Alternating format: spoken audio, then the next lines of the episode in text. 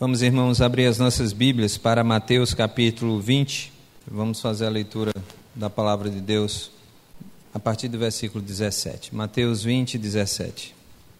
Estando Jesus para subir a Jerusalém, chamou os doze discípulos para um lado e no caminho lhes disse: Eis que subimos para Jerusalém e o filho do homem será entregue aos principais sacerdotes e aos escribas eles vão condená-lo à morte e entregá-lo aos gentios para ser zombado, açoitado e crucificado, mas ao terceiro dia ressuscitará.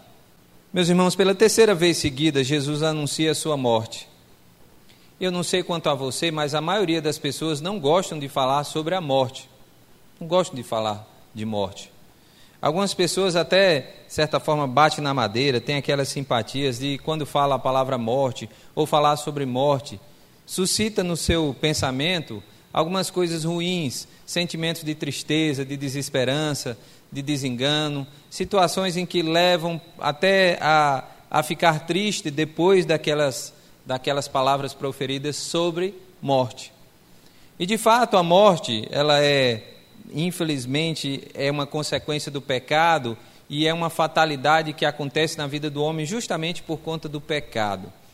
Na concepção do pecado, no início do pecado, lá no jardim do Éden, o homem que vivia na presença de Deus, que todos os dias tinha um encontro com Deus, este homem, por conta da desobediência, por querer ser igual a Deus, esse homem desejou e comeu aquele fruto, e por conta disso, da sua desobediência, ele ali preferiu, infelizmente, o pecado, e o pecado ali tomou a sua vida, e não apenas a sua, mas a partir do primeiro homem, como a própria palavra de Deus nos ensina, todo pecado veio sobre a humanidade, e por conta do pecado, a morte.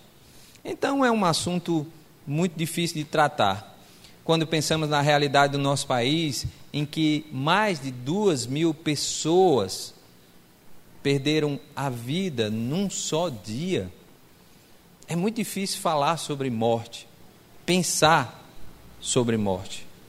Nos Estados Unidos, no mês passado, um dia, no início de fevereiro, 5.114 pessoas perderam a vida num único dia para a Covid. Imagine 5 mil multiplicado por várias pessoas que fazem parte da relação dessas pessoas. Por baixo aí, 100 mil pessoas foram impactadas, contando as pessoas que são próximas, num único dia por a notícia de morte na vida das pessoas. Então nós vivemos um cenário, infelizmente, de morte. A palavra morte, ela está nos noticiários em quase tudo. E é, parece ser mais um número, mas imagine só alguém da sua família que porventura passe por essa situação em relação à Covid. Nós tivemos bem perto de nós aqui. Nós tivemos aqui que chorar, que está, de certa forma, ah, consolando também a família, pedindo oração à igreja pela vida do irmão Basílio, irmão nosso, que perdeu a sua vida em decorrência da Covid. Então nós vivemos num cenário em que falar de morte não é muito bom. Mas Jesus tratou a morte de uma forma tão diferente. Jesus tratou uma morte de uma forma tão diferente que nos ensina muito sobre morte. Nessa noite eu gostaria que nós pensássemos não sobre esta morte no sentido das pessoas, não sobre a morte na ótica daqueles que sofrem e padecem, mas pensar na morte como aquilo que para Jesus era um propósito na sua vida. Foi pela morte de Jesus que nós tivemos e temos acesso a Deus. Foi pela morte de Jesus na cruz do Calvário que hoje nós podemos estar reunidos aqui. Foi por uma morte, uma morte especial de alguém santo, de alguém que é o próprio Deus. Foi pela morte de Jesus que eu, hoje você, podemos nos chamar, ou chamarmos uns aos outros, de irmãos. Como é importante, irmãos, perceber que através da morte veio a nossa vida. Eu acho que apagou a luz aqui do, do centro. O Tony, parece que apagou a luz, não sei, está meio escuro aqui. Eu queria falar para os irmãos nesta noite sobre vida. Sobre a sua vida, sobre a minha, a minha vida. Mas, acima de tudo, sobre uma vida que só veio a nós por conta da morte. Só pela morte de Cristo Jesus é que nós fomos, nós fomos alçados à vida. Por quê? Porque nós estávamos mortos. Romanos nos diz isso. Nós, estávamos mortos nos nossos delitos e pecados. Então hoje nós podemos falar da morte de Cristo, entendendo a, a percepção que Jesus, Jesus Cristo tinha da morte como um propósito maior da sua vida terrena. Jesus diz: Eu vim para este fim. Jesus traz esse conceito de morte como entendimento da vida. Irmãos, isso quer dizer que nós precisamos desmistificar a morte no sentido físico.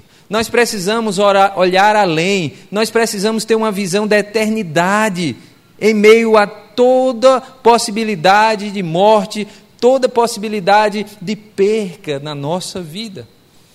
O olhar de Jesus nesse texto, nesse contexto, e aqui ele já tinha falado duas vezes aos seus discípulos, pela terceira vez ele estava aqui falando sobre a morte, e há algo interessante que ele diz dessa vez, quando ele diz aí que ele seria condenado à morte, entregue aos gentios para ser zombado, aceita, açoitado, e ele diz, inclusive agora, que a sua morte seria morte de cruz, quando ele salienta que seria crucificado.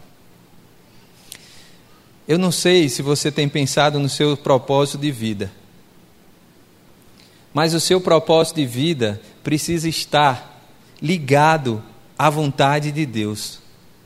Era isso, ou talvez seja maior, o maior ensino que Jesus traz nesse texto é que apesar de ele estar pontuando que futuramente ser açoitado, maltratado, e morto numa cruz, sendo inocente e santo.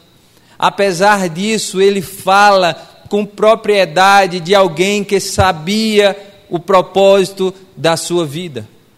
Irmãos, qual é o propósito das nossas vidas? Qual é o propósito das nossas vidas? É trabalhar? É ganhar dinheiro? É juntar bens? Pode ser que para alguns seja isso. Qual é o propósito da sua vida? Se você almejar daqui a 20 anos, os que estão de meia idade, como eu, acho que eu estou depois da curva, né? eu já tenho 50, minha família, a média é 85, então eu tenho mais uns 35 pela média da minha família. Estou sendo bondoso. Deus queira que eu chegue lá. Mas a verdade é que, diante dessa situação, aos 50 anos que estou chegando, é bem, é bem importante eu pensar, assim como os irmãos, pensar qual é o propósito da minha vida, o que Deus quer para a minha vida. Eu já sei? Bom, que bom que eu sei qual é o propósito de Deus para a minha vida. A segunda pergunta é: eu estou fazendo, eu estou realizando o propósito de Deus na minha vida? Eu estou no centro da vontade de Deus, o propósito de Deus está se cumprindo? Ah, eu sou um bom pai, eu sou um bom filho, eu sou um bom servidor público, eu sou um bom trabalhador, eu sou um bom patrão. Isso tudo, de fato, faz parte da nossa vida. Mas não creio que os irmãos vão pensar que este é o propósito de Deus para as suas vidas, o propósito maior. Isto é uma tarefa, isto é algo que nós vamos realizar, mas tem algo muito maior, tem uma visão muito além do trabalho, muito além da renda, das coisas materiais, muito além dos nossos olhos até que Deus quer que nós conheçamos e vivamos, que Deus quer fazer com que este conhecer das coisas que são invisíveis, mas são promessas espirituais para as nossas vidas, nos deem a força, a capacidade, nos deem o ânimo suficiente para resistir todo o mal, toda hoste do inimigo e que assim a gente cumpra o propósito do Senhor nas nossas vidas. Aprendemos nesse texto algumas coisas. Primeiro é que nós precisamos tomar cuidado para não ficar preocupado com os dramas da vida e perder um pouco da visão do propósito. Foi isso o que os discípulos fizeram. Observe. Jesus disse para eles, versículo 17: Jesus chamou-os à parte, não era sempre que Jesus fazia isso. Boa parte dos ensinamentos de Jesus era para multidões, para muitas pessoas que estavam ao redor. Nessa situação, ele chamou os discípulos à parte e no caminho para Jerusalém ele disse o seguinte: Eis que subimos para Jerusalém, e o filho do homem será entregue aos principais sacerdotes e aos escribas, eles vão condená-lo à morte e entregá-lo aos gentios para ser zombado, aceitado e crucificado. Sabe o que os discípulos ouviram? Eles começaram a se preocupar com a morte de Jesus. Um pouco atrás, no capítulo 16, quando Jesus disse para eles, 16, versículo 22, Olha o que Pedro diz quando Jesus diz: Olha, eu, eu vou a Jerusalém, eu vou sofrer muito nas mãos dos anciões, dos principais escribas, e depois eu serei morto. E no terceiro dia eu vou ressuscitar. No versículo 21. Versículo 22 de Mateus 16. Então Pedro, chamando-o à parte, repreendeu-o, dizendo: que Deus não permita isso de modo nenhum irá, irá lhe acontecer. Isso aqui Jesus falando sobre a sua morte e Pedro repreendendo Jesus. Jesus não fala isso. Jesus diz palavras fortes, né? Palavras fortes. Saia da minha frente, Satanás.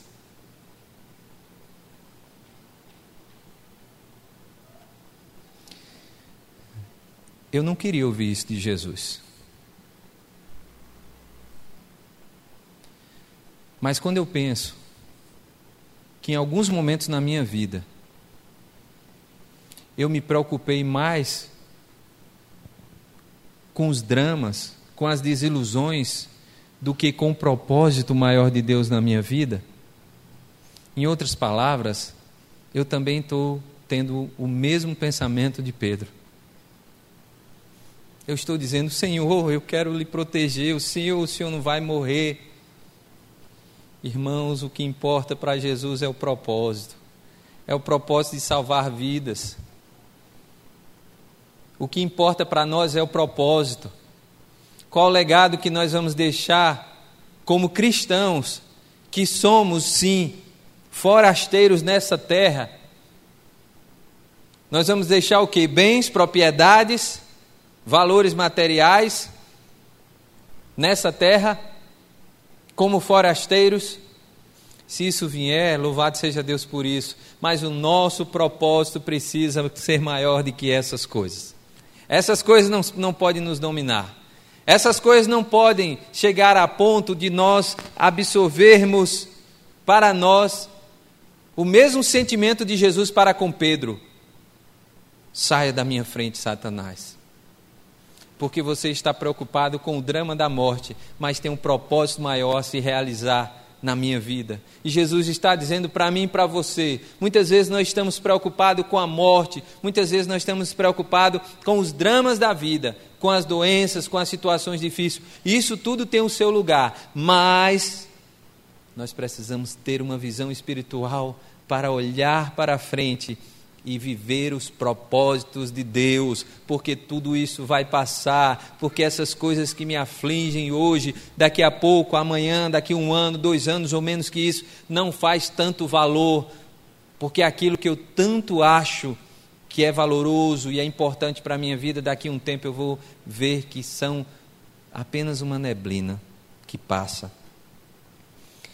Então nós aprendemos nesse texto primeiro que nós não podemos ficar preocupados com os dramas da vida, deixando de lado o propósito.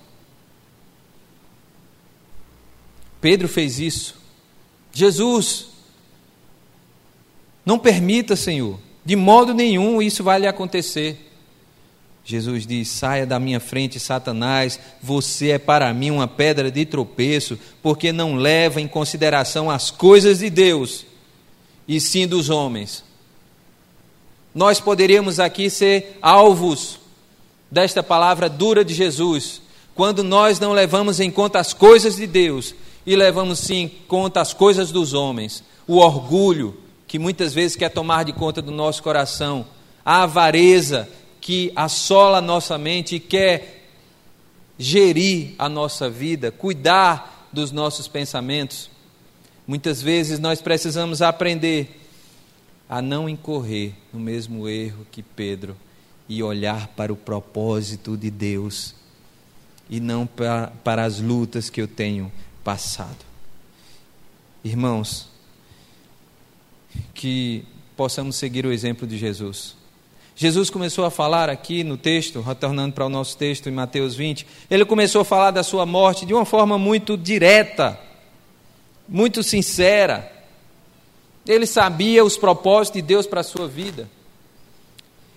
E se eu e você não podemos ficar preocupados com essas situações transitórias da vida, a ponto de perder, ainda que fiquemos, que nós ficamos preocupados quando falta dinheiro para comprar um alimento, quando falta dinheiro para suprir uma certa necessidade, nós ficamos preocupados, mas o que eu quero dar ênfase é aqui é que nós não podemos trocar essa ansiedade a preocupação e tirar da nossa mente a alegria maior da salvação, o foco maior da presença de Deus que temos por meio de Jesus Cristo. Porque é o propósito de Deus nas nossas vidas. Eu não posso ser um cristão derrotado por conta de uma situação, de um problema de saúde, de um problema financeiro, a ponto de não ter alegria no meu coração pela salvação que temos em Cristo Jesus, porque isto é eterno, porque nenhum, nada nesse mundo pode me tirar da presença de Deus, nada vai me separar do amor de Deus. E eu preciso viver com este olhar, com este propósito no meu coração. Os discípulos vendo todos os milagres de Jesus, percebendo que ele era o próprio Deus, abandonaram tudo para seguir a Jesus, mas estão aqui preocupados com outras coisas.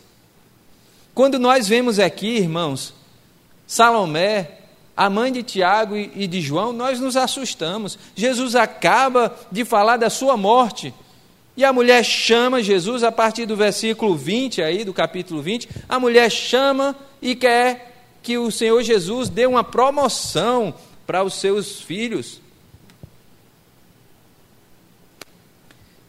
E isso nos impressiona, porque às vezes nós somos assim. Deus tem um propósito maior para as nossas vidas.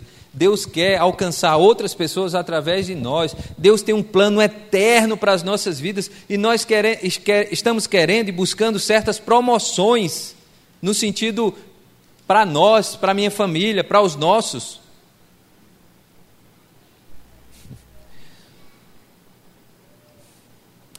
Aí o versículo 20 registra esse momento. Então se aproximou de Jesus a mulher de Zebedeu, que é Salomé, com seus filhos, e adorando, pediu um favor. O que você quer? Jesus perguntou. Ela respondeu: Mande que no seu reino estes meus dois filhos se assentem, um à sua direita e a outra à sua esquerda. Jesus estava falando da sua morte, do propósito da vida, estava falando da morte e da sua ressurreição, que daria a garantia de vida eterna para eles. E o que é que ela estava preocupado? Com a promoção dos seus filhos. E em meio a tudo isso que nós estamos preocupados com o nosso bem-estar. E não é nenhum pecado estar preocupado e buscar o bem-estar. Mas é deixar de tratar as coisas espirituais, trocar uma pela outra, trocar os propósitos de Deus para viver inquietos com os dramas da vida no tempo corrente. Eu não tenho dúvida que essa é uma das maiores estratégias de Satanás para afastar os filhos de Deus da sua presença. É esse, essa tarefa, esse, esse avassalador crescimento das tarefas e do tempo que urge. E nós não temos mais tempo para nada. Quase não temos mais tempo. Tudo para Deus parece que é a contra gotas, porque eu tenho outras obrigações e Deus fica sempre para depois, muitas vezes na nossa agenda.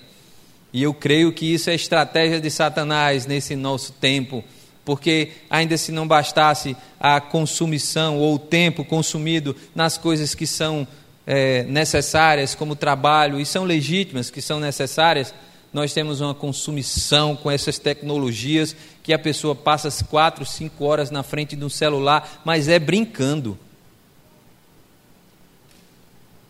Quando você vai ver, não tem mais tempo para nada, porque você envolvendo o outro tempo e todo o tempo nessas coisas. Não creio, eu creio que é uma estratégia de Satanás. Então, segunda coisa é que nós precisamos buscar os propósitos de Deus, e aqui já caminhando para a nossa conclusão. Nós precisamos buscar os propósitos de Deus. Jesus abre o seu coração, relata tudo o que ia passar. Ele diz: Eu vim para este fim, eu vim com esse propósito de morrer ser crucificado, e ele diz inclusive como seria a sua morte, numa cruz. E essas pessoas aqui, ao redor de Jesus, estavam preocupados com seus dramas. Irmãos, nós precisamos lembrar todos os dias do propósito de Deus para as nossas vidas. Para que vivemos? Qual é o propósito de Deus para a minha vida? Para onde estamos indo?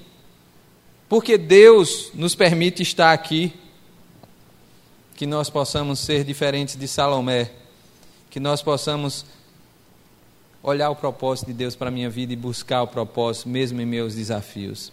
E não focar numa promoção, em ter o meu nome em evidência, em ter o meu nome aparecendo como alguém que realizou algo. Que os outros façam isso que os outros façam isso, de honrar você pelo que você tem feito. Guarde o seu coração disso. Guarde o seu coração disso, porque essa mulher, ela incorreu nesse erro. Ela se aproximou de Jesus, no momento em que Jesus estava falando de algo tão relevante e sério. E tão importante, porque era uma notícia maravilhosa, Jesus estava falando da sua ressurreição. Eles Infelizmente, irmãos, o que entrou no coração deles foi apenas a morte. Eles esqueceram a parte que Jesus Cristo diz: e depois de três dias ressuscitarei. Mas também nós aprendemos que para cumprir os propósitos de Deus é preciso pagar um preço. Para cumprir os propósitos de Deus na sua vida, você tem que pagar um preço, irmão. Nada é de graça.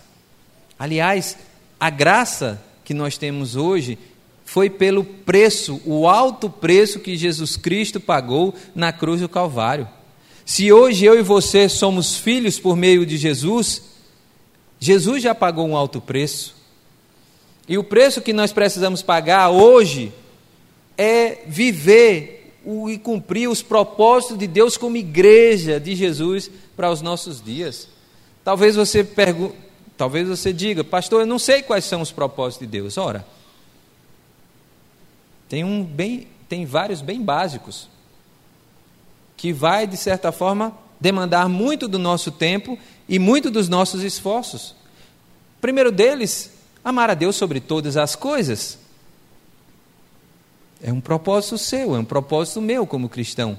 Sobre todas as coisas. Então, todas as vezes que essas coisas tomam mais o tempo, no meu tempo de que o de Deus, eu preciso exercer, fazer um exercício, exercer o papel daquele que controla a minha agenda e botar essa coisa abaixo de Deus.